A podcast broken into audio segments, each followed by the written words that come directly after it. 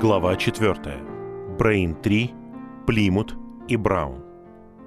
1800-1807 годы. Так, осенью 1799 года закончилась жизнь Джадсонов в Энхэме. Следующая весна застала семью в Брейн-3, в нескольких милях к югу от Бостона. Это было время неопределенности. По мере того, как здоровье отца улучшалось, он старался поддерживать свою семью любыми доступными средствами. В начале июля домашнее массачусетское миссионерское общество наняло его в качестве миссионера для проповеди во внутренних частях Вермонта. За три месяца, проведенных в Вермонте, он сделал около 40 проповедей, и его работодатели заплатили ему 108 долларов, около трети годовой зарплаты в Венхэме. Возможно, он совершил и другие миссионерские путешествия, и, вероятно, время от времени он подменял служителей в близлежащих церквях. По крайней мере, однажды он, должно быть, попробовал свои силы в бизнесе, поскольку существует запись о том, что некий Аденирам Джадсон подал Уилсону Маршу патентную заявку на окрашивание каретных шнурков в синий цвет. Это была сделка, в которой господин Джадсон выступал как посредник от имени Ноя Понда.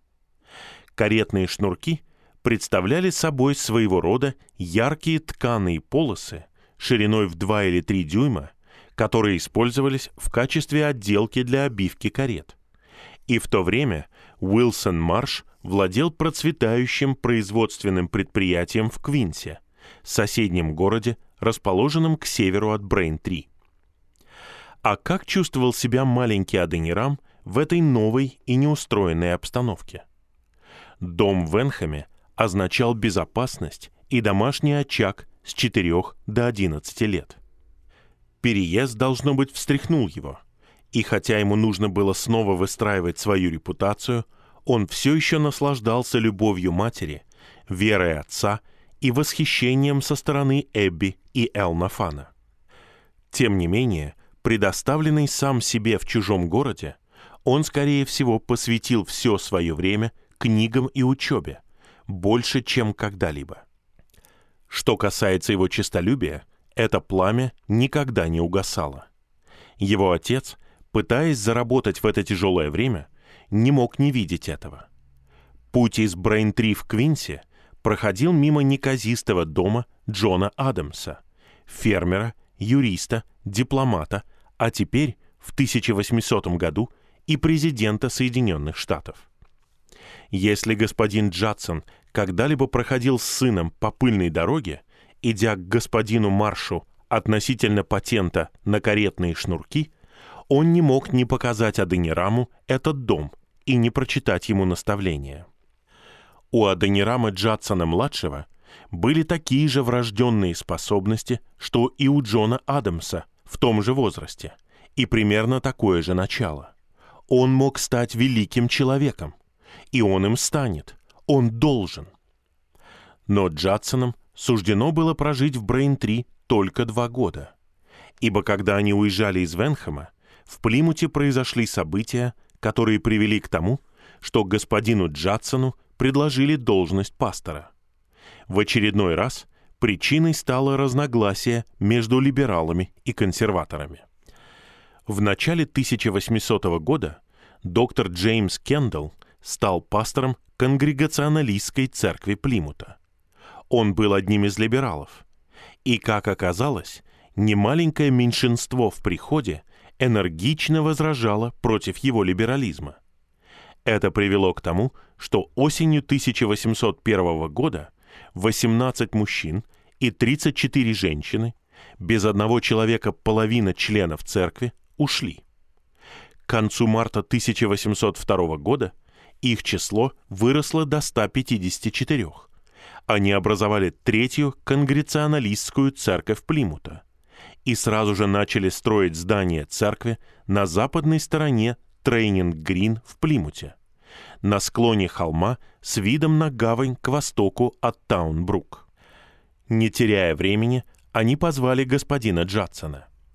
Его формально назначили 12 мая, и он перевез свою семью в Плимут 22 числа. Ровно через два года, день в день, после его отъезда в Брейн-3, праведность восторжествовала. В начале 1800-х годов население Плимута составляло примерно 3500 человек. Это был самый крупный город, в котором Джадсонам приходилось жить. Но район, выбранный господином Джадсоном для дома, был еще безлюдным. Застроенная территория, по большей части, находилась вдоль дороги, ведущей на Кейп-Код, или между дорогой и гаванью, к западу от Таун-Брук и рядом с Лейден-стрит, первой улицей, заложенной пилигримами в Плимутской колонии, которая шла прямо от гавани и поднималась вверх на холм, называемый Погребальный холм или Форт-Хилл. На вершине этого холма пилигримы заложили свой первый форт, и его очертания были видны, когда Джадсоны переехали в город. Позже холм стали использовать в качестве городского кладбища. Много лет спустя, когда Абигаэль, сестру Аденирама, хоронили рядом с ее матерью, рабочие, выкапывавшие ее могилу, нашли часть домика для охраны старого форта пилигримов, местоположение которого было забыто более двух столетий. Но Джадсоны не стали селиться на этой стороне Таунбрук. К востоку от протока, по направлению к новой церкви и Трейнинг-Грин, равнина шла вверх и превращалась в то, что тогда называлось холм Уотсона. Ранее его называли Мельничный холм, а еще ранее Клубничный холм. На этом холме расположился лагерем индейский вождь Массао Соид со своими последователями в апреле 1621 года, когда он послал своих эмиссаров Самосека из Кванто через Таунбрук уведомить пилигримов о своем присутствии. Сюда пришел Уинслоу и остался в качестве заложника, пока великий вождь посещал небольшое поселение и заключал договор с пилигримами, который гарантировал им мир, а индейцам защиту. Когда господин Джадсон купил землю для дома и сада на склоне, обращенном к морю, холм Уотсона все еще был сельскохозяйственной землей. Построенный им дом смотрел на гавань. Грубая дорога перед ним, шириной не более колеи для повозки, стала известна как дорога в новый дом собраний. Позднее ее назвали дорогой к дому господина Джадсона, а еще позднее Джадсон-стрит. Сегодня она называется Плезент-стрит. Этот дом стоит и сейчас, номер 17 по Плезент-стрит. Со временем господин Джадсон купит еще землю вокруг дома.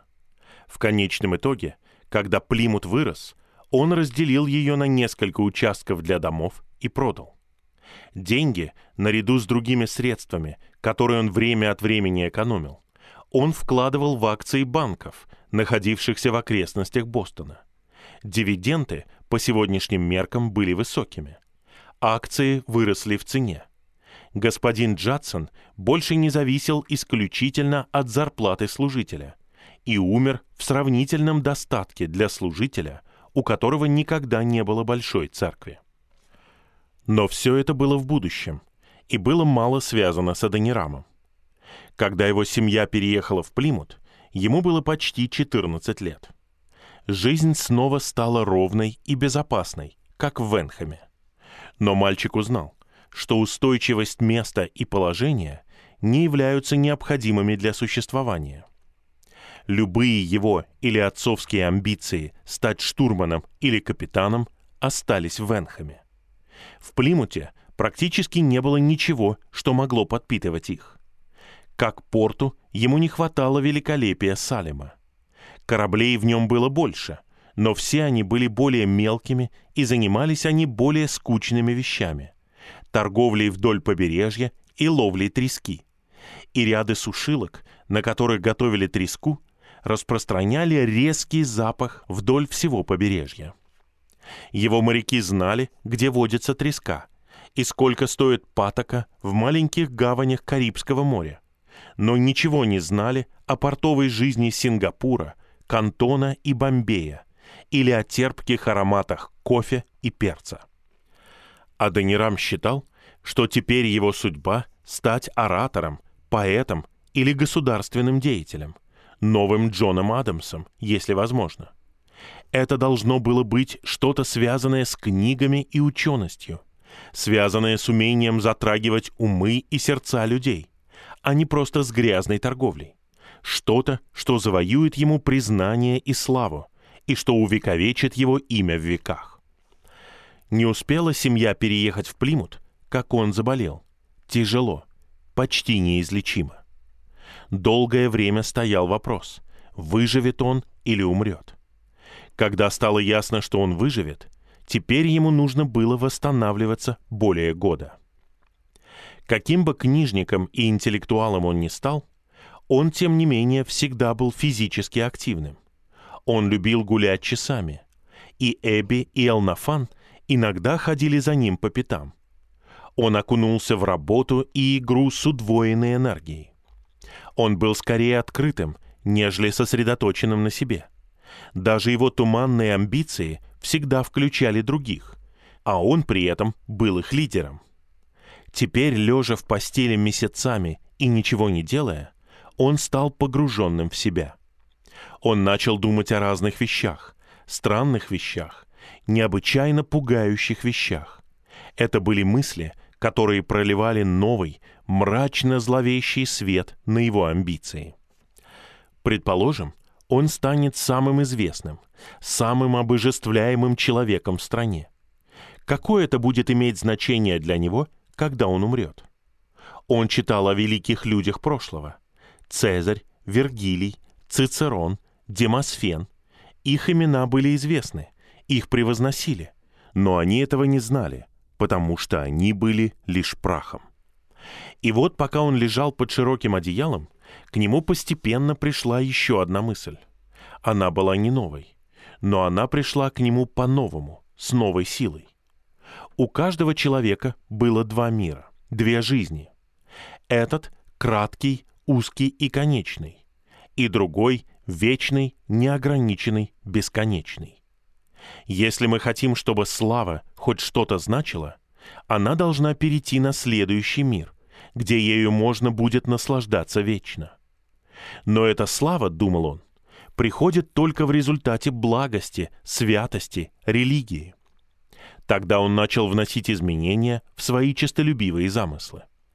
Возможно, размышлял он, ему захочется стать известным служителем, который возглавляет богатую городскую церковь, например, Великую Бостонскую церковь, где он сможет излагать свои проповеди тысячи или даже больше модно одетым джентльменам и леди, которые будут ловить каждое слово, а он будет стоять за кафедрой, находясь выше них. Тогда он получит хвалу и славу, и не только в этом мире. Когда он обдумывал эту приятную перспективу, на лице у него появилась улыбка, поскольку он представил себе море восхищенных лиц, смотрящих на него с переполненных скамей. Но тут же он начал ощущать беспокойство. Не понимая, как это случилось, он начал сравнивать такого служителя с безвестным деревенским пастором, который скромно пытается привести свою паству и самого себя к Богу без какой-либо мысли о себе. Служитель, на чьем месте он представлял себя, ничем не отличался от любого честолюбивого человека, жаждущего славы. Каким будет суд над ним в следующем мире? Если он достигнет неба, он точно не достигнет славы на небе. Именно неизвестный деревенский пастор получит славу, которая будет звучать вовеки, хотя никто не слышал о нем здесь. Мир ошибался по поводу своих героев. Мир ошибался в своих суждениях слава неизвестного деревенского пастора была действительно больше, настолько больше, что любое мирское достижение меркло по сравнению с ней. Это была единственная слава, которая одержит победу над могилой. Вдруг в голове у него так отчетливо зазвучали слова, как будто он слышал их наяву. «Не нам, не нам, а Твоему имени пусть будет вся слава». И со словами к нему пришло такое шокирующее осознание, что он почти сел в постели. Он всегда хотел быть по-настоящему религиозным. Он изучал уроки религии с тех пор, как только начал понимать слова. Но как он мог быть религиозным и достичь каких-либо честолюбивых целей в этом мире? В этом заключалось ужасное противоречие. На мгновение, словно отражение его внутренней агонии, он увидел, что он вообще не хочет быть христианином. Потому что если стать христианином, то не станешь великим человеком. При этом его отец – христианин, тот самый образец безвестного деревенского пастора предсказал, что он будет великим человеком, воодушевлял амбиции Адонирама. И насколько Адонирам помнил себя, он всегда старался исполнять предсказания своего отца. Противоречие было неразрешимым. Он смутно чувствовал, что это касается чего-то в его отце, а также в нем. Единственная возможность избавиться от него заключалась в том, чтобы отогнать его от себя, изгнать из своих мыслей. Но на краткий миг это озарение было таким ярким и болезненным, что он запомнил его до конца своей жизни. Когда Адонирам выздоровел, его неприятные мысли оказались погребены под рутиной учебы. Он пропустил год учебы в школе. На следующий год он наверстал его и сэкономил еще год. Так что к 16 годам, в 1804 году, он был готов поступать в колледж. Хотя отец Аденирама сам был выпускником Ельского университета, он не выбрал Ель для своего сына. Возможно, потому что Нью-Хейвен, где располагается Ель, был слишком далеко от Плимута. А Гарвард, находившийся всего в 50 милях в Кембридже, был не в счет из-за своего либерального богословия. Вместо этого господин Джадсон остановился на колледже Род-Айленда в Провиденсе. Провиденс был не дальше от Плимута на юг, чем Кембридж на север. А по доктрине, как считал господин Джадсон, он был таким же здравым, как и Ель. Он знал взгляды его президента, Асы Мессера, и в целом одобрял их. Правда, это был баптистский колледж. Но господин Джадсон чувствовал себя ближе к мнению большинства баптистов, нежели к мнению либерально настроенной конгреционалистской фракции. И в любом случае, в три раза больше его выпускников становились конгреционалистскими служителями, нежели баптистскими.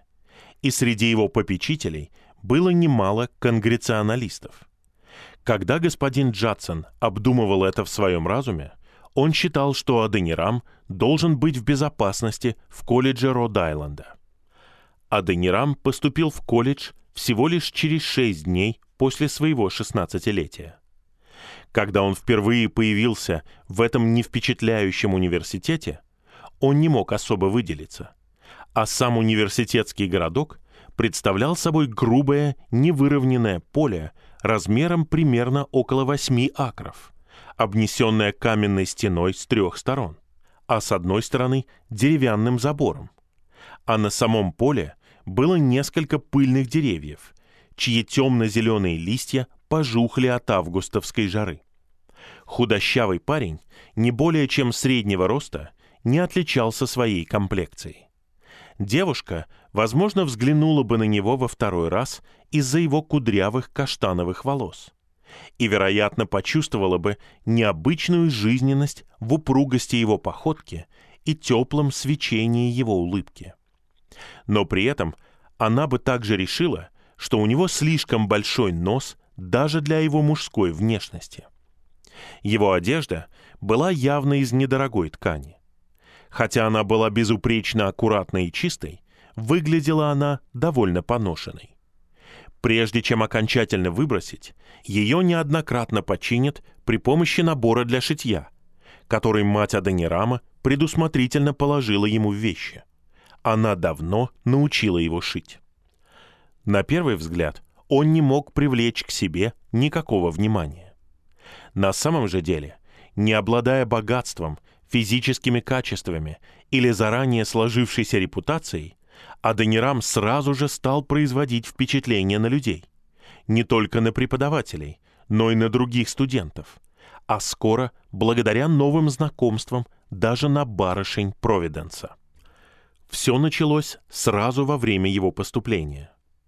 При опросе оказалось, что он уже так хорошо подкован в таких предметах, как латынь, греческий, математика, география и астрономия, которые вместе с логикой, ораторским искусством, риторикой и моральной философией составляли костяк учебной программы, что ему не имело смысла учиться на первом курсе. Вместо этого ему позволили поступить на второй курс. Его преподаватели практически сразу узнали о нем. Всегда прекрасно подготовленный, всегда обладая собой, он никогда не стеснялся выступать, при этом никогда не ошибался. К концу учебного года, вскоре после поступления Аденирама, колледж сменил название и стал называться Брауновский университет в честь Николаса Брауна, короля торговцев, который только что передал ему первое из нескольких своих великолепных пожертвований. Президент Мессер счел должным лично написать отцу Аденирама о его сыне. И это, уверяю вас, совсем не жалоба. Его характер отличается ровным поведением, а также большим усердием в учебе.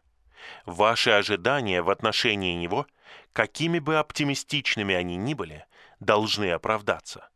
Я от всей души поздравляю вас, мой дорогой сэр, за прекрасную перспективу, которая есть у вас благодаря очень приятному и многообещающему сыну. И я от всего сердца молюсь, чтобы Отец Милосердия сделал его сейчас, пока он молод, сыном в его духовной семье и дал ему залог наследия святых в свете. Сердце господина Джадсона, должно быть, переполнялось гордостью, когда он читал эту похвалу. Но как бы приятно это ни было для него, он не был удивлен. Аденирам только становился тем, что он всегда предсказывал и на что он всегда надеялся. Но Аденирам производил благоприятное впечатление не только на преподавателей. В Брауне было менее 150 студентов, которые жили, обедали, учились и посещали занятия и часовню в большом четырехэтажном здании колледжа, которое теперь известно как университетский зал. Они сразу обнаружили, что он был прямой противоположностью сухому книжному червю, и что, несмотря на то, что он сын священнослужителя, его очень мало интересовали собрания молитвенного общества, проходившие дважды в неделю. Напротив, он был резвым неудержимо веселым, любезным и прекрасно ладящим со всеми. Некоторые из студентов, учившихся в Брауне во время Аденирама, позднее добились высокого положения. Среди них были будущие конгрессмены, судья Верховного суда Массачусетса, губернатор штата Нью-Йорк, сенатор, министр обороны и государственный секретарь. Но даже среди них он стоял особняком один из будущих конгрессменов, одноклассник Аденирама Джон Бейли, его непримиримейший схоластический соперник, быстро стал одним из двух или трех его ближайших друзей. Бейли рекомендовал его кандидатом в филерминейское общество, членство в котором было ограничено 45 членами и которое играло роль сегодняшнего братства. Его собрания были посвящены дебатам, выступлениям и литературным стараниям его членов.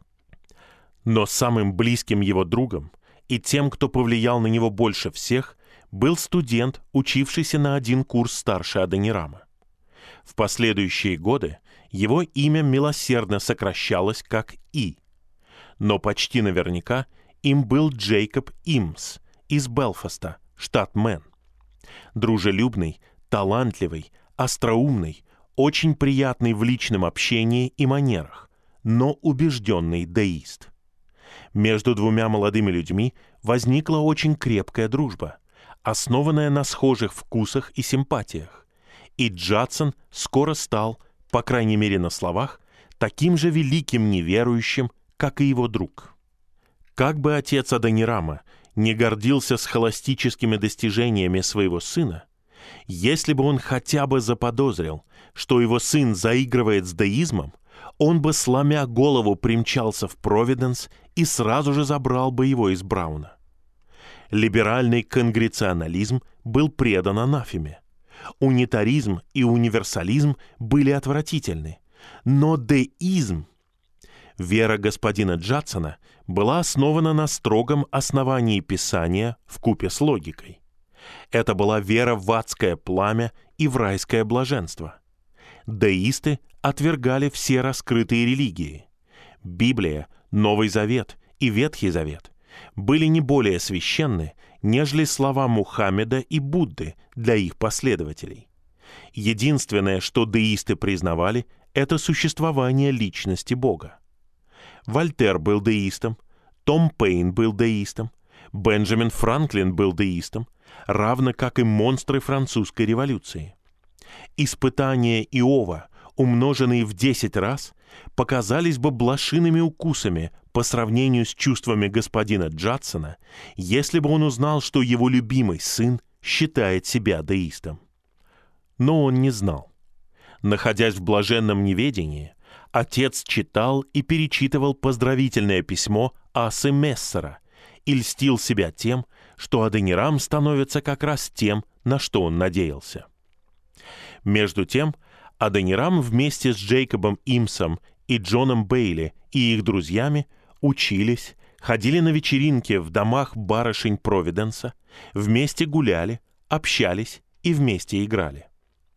Но из всех его друзей на первом месте стоял Имс. Вместе они обсуждали, что они будут делать со своими жизнями.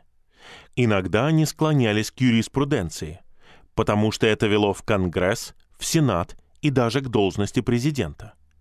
Иногда они склонялись к литературе. Америке нужна своя литература. Они могут стать Шекспирами, Бенами Джонсонами нового света. Они напишут великие пьесы, увидят, как их поставят, будут общаться с интересными обитателями сцены, актерами, да и с актрисами тоже. О служении не было больше никаких разговоров.